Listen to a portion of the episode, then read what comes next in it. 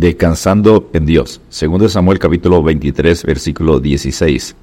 Entonces los tres atravesaron las líneas filisteas, sacaron agua del pozo junto a la puerta de Belén y se la llevaron a David. Pero David rehusó tomarla. En cambio, la derramó como ofrenda al Señor. Nueva traducción viviente. Los privilegios de la juventud pueden ser muy deseados en años posteriores y poner en ellos un valor más alto cuando apenas si se pueden tener. Los valientes de David arriesgaron la vida para satisfacer el deseo de David, tomar agua del pozo de Belén, que había saciado su sed cuando joven. Pero David no bebe el agua que representaba las vidas de sus soldados. En su lugar la ofreció como ofrenda a Dios. Punto número uno, los valientes de David. Según Samuel 23, versículos 8 al 13. Existieron dos grupos selectos de hombres en el ejército de David, llamados los valientes de David.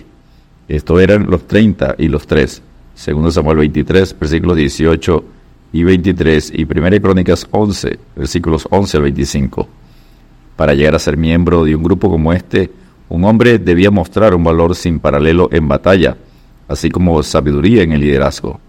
Los tres era el grupo más selecto de los valientes de David. Sus nombres eran Adino el Esnita, Eleazar hijo de Dodo, Ahoita, y Sama hijo de Age, Ararita, según Samuel 23, versículos 8, 9 y 11. Y tres de los treinta jefes descendieron y vinieron en tiempo de la siega a David, en la cueva de Adulán, y el campamento de los filisteos estaba en el valle de Refaín. David entonces estaba en el lugar fuerte, y había en Belén una guarnición de los filisteos, según Samuel 23, versículos 13 y 14. Punto número 2, una ofrenda común. Y David dijo con vehemencia, ¿quién me diera a beber del agua del pozo de Belén que está junto a la puerta? Según de Samuel 23, 15. Podemos encontrar sacrificios para Dios en los más pequeños detalles de la vida como el agua. Necesitamos no estar siempre buscando hacer alguna gran cosa a fin de mostrar la devoción de nuestros corazones a nuestro Señor y Maestro. Con cada misericordia diaria tenemos la oportunidad de glorificar a Dios.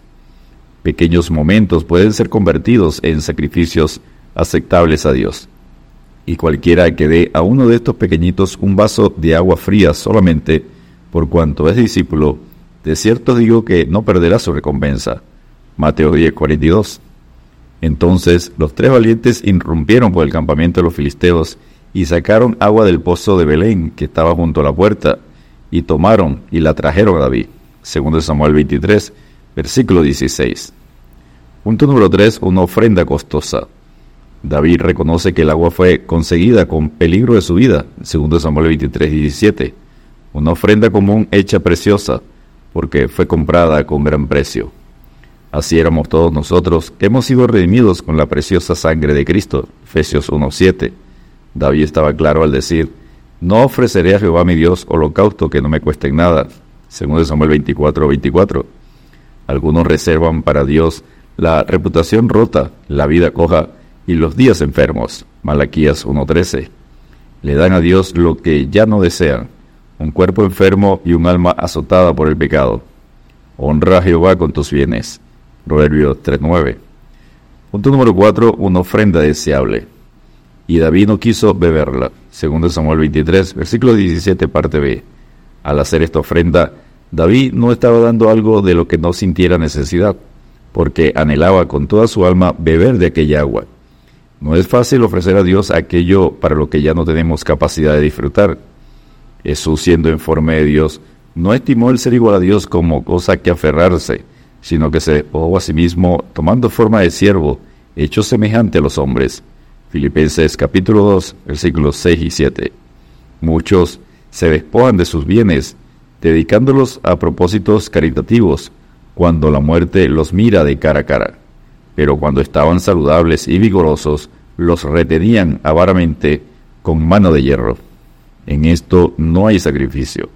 Al derramar el agua, David, el regio pastor, estaba dando al Señor lo que en aquel momento era lo mejor que tenía, lo mejor nuestro para Dios es presentarnos a Él en sacrificio vivo, santo, agradable a Dios. Romanos 12.1. Punto número 5. Una ofrenda consagrada. Mas él, David, no la quiso beber, sino que la derramó para Jehová. Segundo Samuel 23, Versículo 16, parte B. Rehusó tomarla para satisfacer sus propios anhelos. Incluso el agua derramada al suelo de esta manera santa no se pierde, produce el fruto apacible de justicia. Hebreos 12:11. Jesús, estando en la condición de hombre, se humilló a sí mismo, haciéndose obediente hasta la muerte y muerte de cruz. Filipenses 2:8. Cristo es el agua de vida, que proviene del mismo trono de Dios para saciar la sed del sediento. Todo lo que se da al Señor se hace santo. ¿Qué pagaría Jehová por todos sus beneficios? Y aquí que vengo, oh Dios, para hacer tu voluntad. Quítalo primero para establecer esto último. Y en esa voluntad somos santificados mediante la ofrenda del cuerpo de Jesucristo, hecha una vez para siempre. Hebreos 10, versículos 9 y 10. Y punto número 6, una ofrenda que no se podía recuperar. Agua derramada, que no podía volver a ser recogida. ¿Quién pensó jamás en recuperar para su propio uso el sacrificio que había sido puesto en el altar? Lo dado Dios era suyo y para siempre, porque el amor de Cristo nos contriñe. Pensando esto, que si uno murió por todos, luego todos murieron, y por todos murió, para que los que viven ya no vivan para sí, sino para aquel que murió y resucitó por ellos. 2 Corintios 5, versículos 14 y 15. Si nos hemos entregado al Señor, ya no somos más nuestro, y resulta un sacrilegio volver a tomar para nuestra propia satisfacción lo que pertenece solo a Dios. ¿No sabéis que no sois vuestros? Porque habéis sido comprados por precio. Glorificad pues a Dios en vuestro cuerpo y en vuestro espíritu, los cuales son de Dios.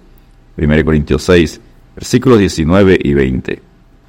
Descansemos en Dios y andad en amor como también Cristo nos amó y se entregó a sí mismo por nosotros ofrenda y sacrificio a Dios en olor fragante. Efesios 5, versículo 2. Dios te bendiga y te guarde.